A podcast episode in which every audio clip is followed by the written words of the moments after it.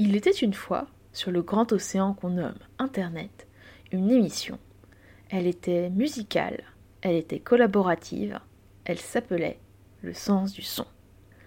Si vous voulez retourner dans le passé, que ce soit pour découvrir ou réécouter ce qu'était le sens du son, vous pouvez consulter le compte Mixcloud de Zorial, son créateur.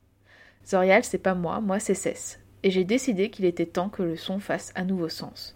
Nouvelle semaine, nouvel épisode, et donc nouveau thème. Le sens du son, c'est un petit rituel qui s'est instauré pour certains et certaines. La musique, ça peut être ça aussi.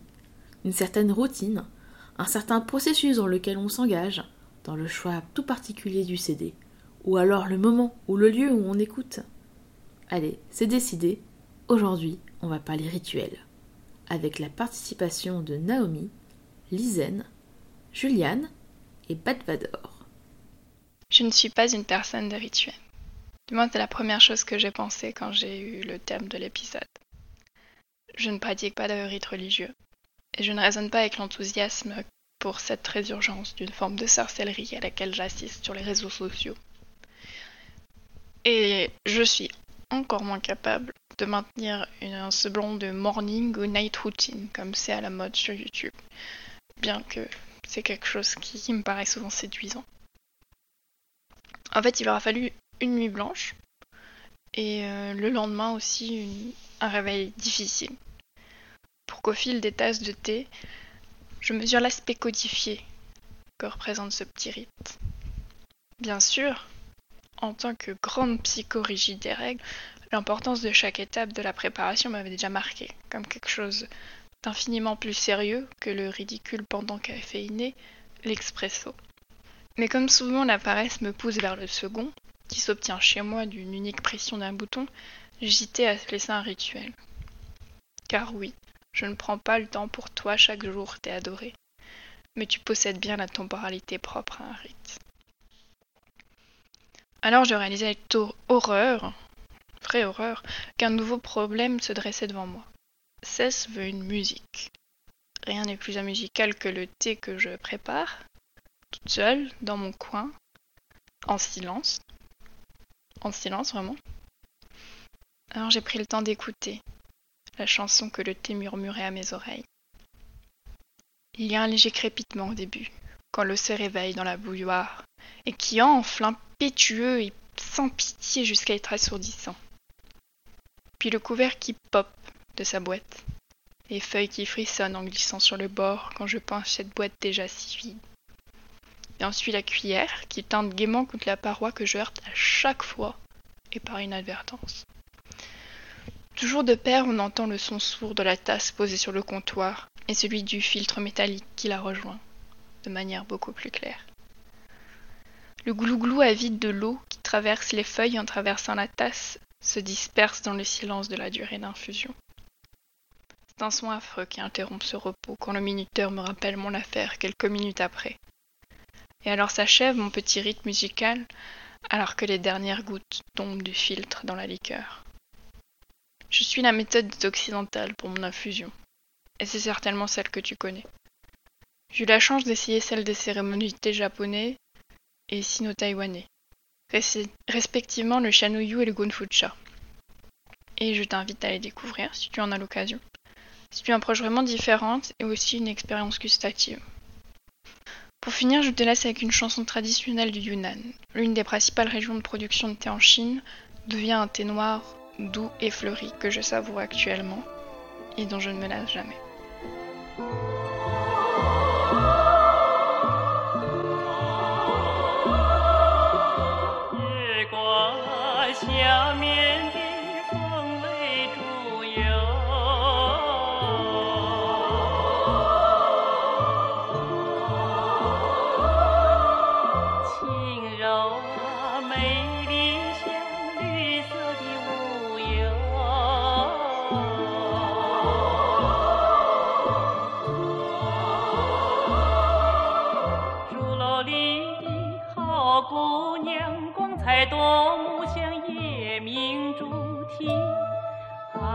多少深情的呼噜声，对你倾诉着心中的爱慕。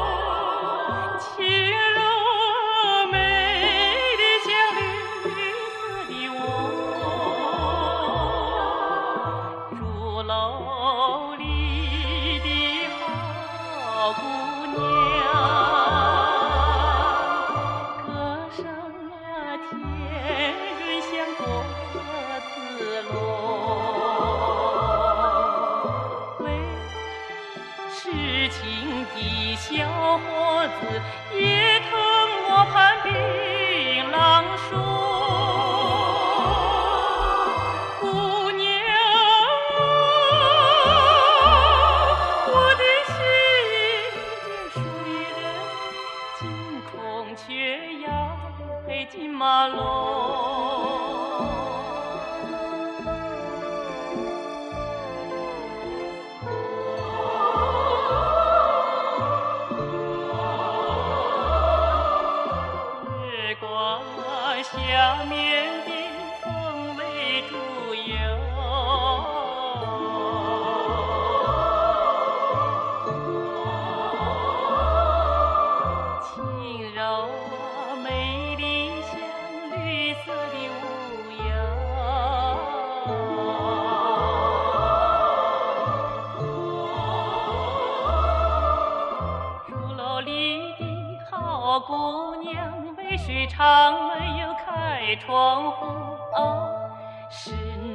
站的小眼房，摘走这颗夜明珠。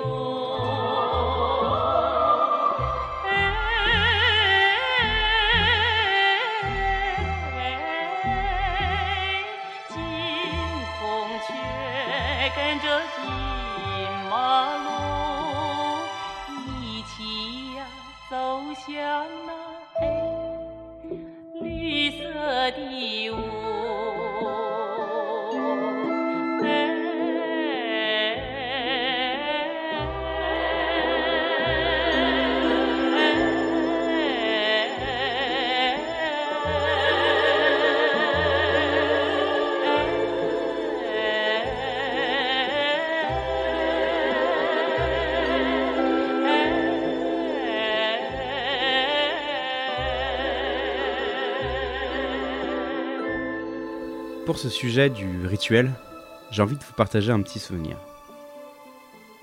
C'était. Quand j'étais au lycée. Mes parents s'étaient séparés. Et. Mon père venait me chercher chez ma mère le mardi. Et tous les mardis, on avait un, rituel. On s'arrêtait. Il y avait un camion à, pizza sur, euh, sur notre route. Un camion qui faisait des pizzas au feu de bois. Et euh, donc on prenait la route en voiture.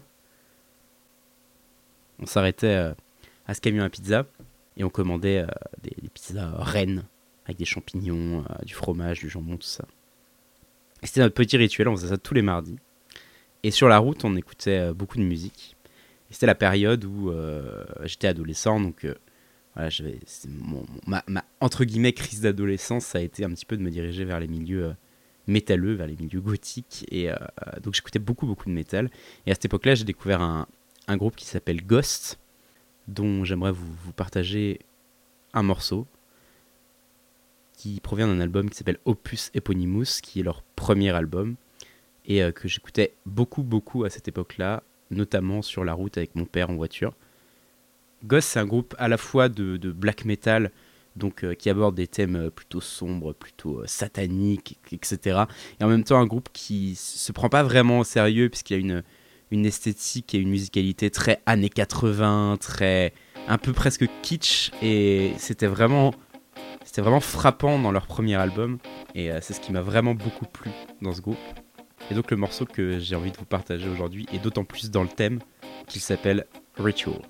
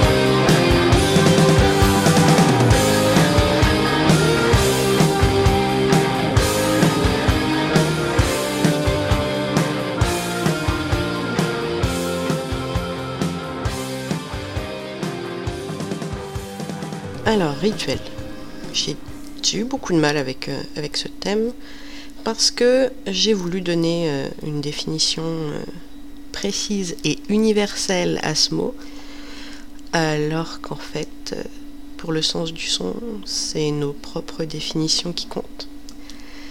Donc, je me suis un peu bougé les fesses et j'ai réfléchi.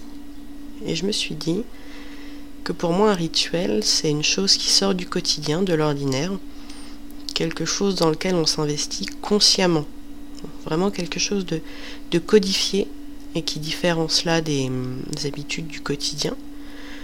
On lui donne un autre sens euh, que ce qu'on fait habituellement ou machinalement, genre se brosser les dents. Ritualiser quelque chose, pour moi, c'est lui donner une force, une importance différente en ce moment, on ne peut pas vraiment sortir, seulement pour les courses. Et les trajets en voiture sont devenus importants pour moi. J'entre dans la voiture, je boucle ma ceinture, je lance la chanson et je démarre. Et même si je parle pas la même langue que le chanteur, bah, je chante quand même. Alors je chante pas euh, le sens des paroles, mais je chante les émotions que je ne peux pas vraiment sortir chez moi. Cette chanson, elle me donne de la force, elle me motive, elle me rebooste. Et d'abord, je mets la version studio et ensuite euh, la version live, histoire d'être bien à fond. Et cette, cette chanson, c'est euh, Zinzort de Rammstein de l'album du même nom.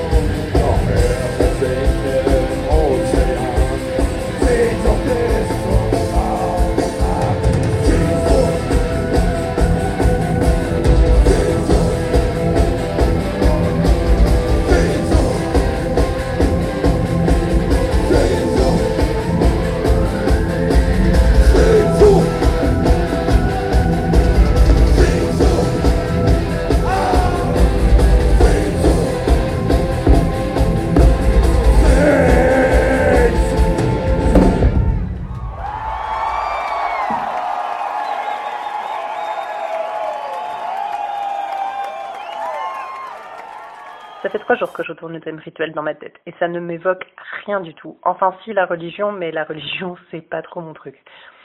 Ça et puis euh, des pratiques euh, importantes que les gens ont éventuellement avant des grands événements ou pendant les grands événements pour les anniversaires ou avant de partir en vacances. Moi j'en ai pas tellement, je voyage beaucoup, mais la seule chose que je fais avant de partir en voyage, c'est mon sac est stressé et vraiment c'est pas très intéressant. Alors j'ai réfléchi, réfléchi, réfléchi et j'ai fini par trouver. J'ai fini par trouver quelque chose qui se rapprochait d'un rituel. Deux même. Première, c'était le fait que mes parents nous chantaient toujours des chansons avant d'aller se coucher, quand on était petites. Mais dans le répertoire, j'ai rien trouvé qui m'évoque réellement un rituel. Plein de chansons que j'aime bien, mais rien qui que je trouve très convaincant pour ce thème. Et puis je repensais à quand on partait en vacances, qu'on allait chez mes grands-parents et qu'on passait devant le moulin du diable. Alors j'imagine que des moulins du diable, il y en a plein en France. Mais nous, on passait devant celui-là, et quand on passait devant celui-là, mon père nous demandait si on voulait qu'il nous raconte la véritable histoire du moulin du diable. Évidemment, on voulait qu'il nous la raconte, et s'il ne nous proposait pas, on lui demandait. Ça a duré longtemps. Et tous les ans, à chaque fois, ou deux fois par an même, mon père nous racontait cette histoire. Alors c'était toujours la même base, hein. un pauvre meunier qui avait plein d'enfants à nourrir, dont le moulin est détruit, qui ne sait pas comment il va nourrir sa famille, qui rencontre un, étranger sulfureux qui lui propose de lui reconstruire son moulin en une nuit, en échange de son âme. Le meunier dit oui, et puis comme il est très malin, juste avant le lever du soleil, il imite le chant du coq, et les, les diables n'ont pas eu le temps de poser la dernière pierre, et donc du coup il a un nouveau moulin en pierre et son âme. Donc mon père faisait des variations là-dessus. Un jour, euh, le meunier était néo-punk, il avait 12 euh, enfants, un jour il en avait que 3, mais une jambe de bois. Ça a changé tous les ans. Et si jamais on lui disait que c'était pas la même chose que la dernière fois, il nous répondait qu'il la connaissait quand même mieux que nous, cette fameuse histoire.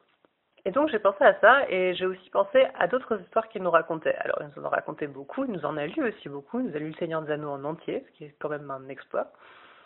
Mais il nous racontait aussi beaucoup d'histoires inventées. Et principalement des histoires de Fifi Brin d'Acier. Fifi Brin d'Acier qui vivait toutes sortes d'aventures avec ses parents et son frère John. Fifi Brin d'Acier qui allait ramasser des myrtilles, qui faisait des bêtises à la maison, qui visitait le Mont Saint-Michel. Et c'était toujours très drôle, c'était toujours plein de bêtises et de choses comme ça. Je pense que mon père les inventait sur le moment, qu'il se rappelait absolument pas trois heures après, ce qui lui permettait d'en raconter plein. Il nous a dit plus tard qu'en fait, il savait absolument pas qui était Fifi Brin d'Acier et qu'il avait juste entendu ce nom-là un jour et que ça lui avait tellement plu qu'il avait gardé euh, ça en mémoire et que du coup, ben, ça lui plaisait beaucoup de raconter des histoires de Fifi Brin d'Acier. Et euh, à cette même époque, on avait euh, Canal J. Tous les mercredis après-midi sur Canal J, ils, ils passaient des films, pardon, euh, et passait un film tous les mercredis après-midi. Donc il y avait toutes sortes de films, comme ça notamment les Greenés. Et donc nos parents nous, nous enregistraient les films. Alors si des fois on pouvait les voir sur le moment, mais des fois on n'était pas là, donc on pouvait les revoir, puis ça permettait de les revoir à d'autres moments s'ils étaient bien. Il y en a qu'on a gardé, d'autres qu'on a effacés. Parmi ces films-là, on est tombé d'ailleurs sur Fifi Branassier. Donc on a découvert qui était réellement Fifi Branassier dans la pop culture. Donc c'est une figure extrêmement connue en Scandinavie et en Allemagne, un peu moins en France. Et euh, à une époque, il y avait une, une série, une série de, de, petits films. En fait, ils avaient remonté les, les, films en grands films qui étaient plus intéressants parce que beaucoup plus rythmés.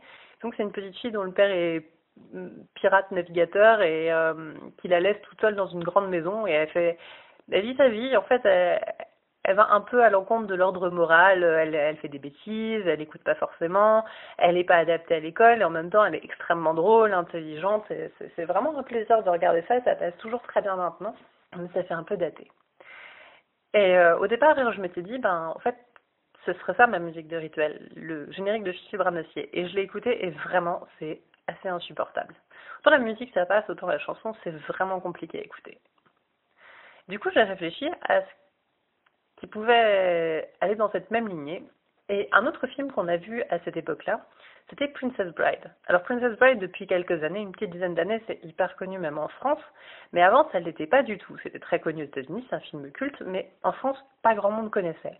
Donc c'était passé un mercredi après-midi sur, euh, sur Canal J, on avait regardé ça, on savait pas à quoi s'attendre, et on avait adoré. Mon père aussi avait adoré, était mort de rire. Et donc euh, c'est une espèce de parodie de, film de, princesse en fait, enfin une princesse qui une au départ, c'est pas une princesse, puis elle se fait enlever, puis elle a un vrai amour, c'est l'amour véritable, et en fait, tout ça, c'est un grand-père qui raconte à son petit-fils quand il est malade.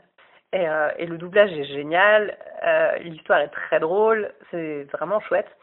Et donc pendant euh, des semaines, des années, euh, chez nous, on était Inigo Montoya et faisait tellement rire mon père qu'il l'a dit je ne sais pas combien de fois. Ça m'a fait penser à ce film-là et à ces répliques-là qui nous ont fait rire et qui nous soudent toujours. Et quand on rencontre une nouvelle personne ou qu'on sort avec une nouvelle personne, par exemple, c'est un truc qui revient, c'est est-ce que tu as vu ce film-là? Est-ce que machin? Et donc faire découvrir ce film. Et, euh, et du coup, ça reste dans ma, dans ma mémoire comme une sorte de rituel euh, vraiment chouette. Et donc, euh, bah voilà le thème de Princess Bride.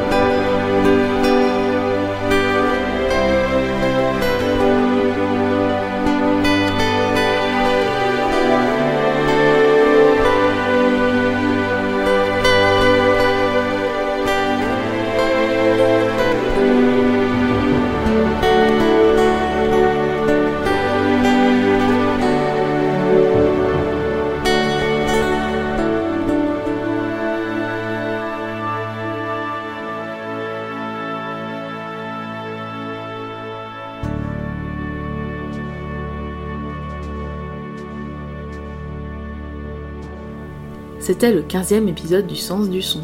Merci de l'avoir écouté. On se retrouve bientôt, j'espère, avec de nouvelles participations et toujours autant de nouveaux sons.